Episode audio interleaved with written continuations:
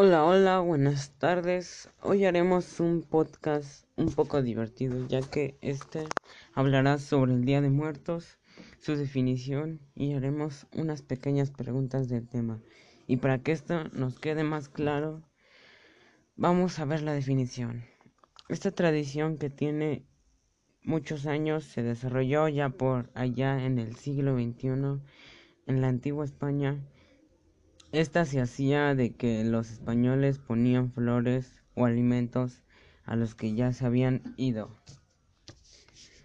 Esta es una tradición muy importante porque aparte de que solo se da cada año, también nos permite convivir, no convivir, pero a lo mejor sí estar con ellos o recordarlos en pocas palabras porque ellos marcaron en nuestra vida una etapa muy importante.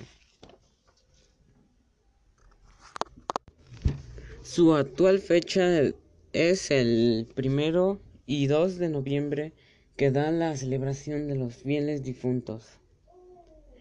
Esta es la fecha en, en este país. La comida típica. Según la tradición popular del Día de Muertos, Regresaban del más allá para disfrutar la comida que en vida les apetecía. El pan de muerto, dulce de calabaza, dulce de tecojote, mole, tamales, calaveritas de azúcar, fruta y también atole caliente.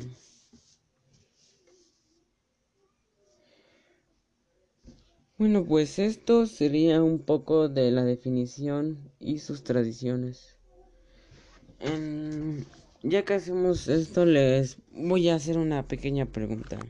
¿Tú qué le pones a tu ofrenda o qué haces para recordar a tus seres vivos que ya se han ido? Contestar en los comentarios, por favor.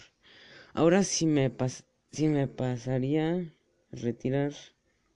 En un rato más haremos unas preguntas a mi compatriota, el licenciado Guillermo Flores Morales. Gracias.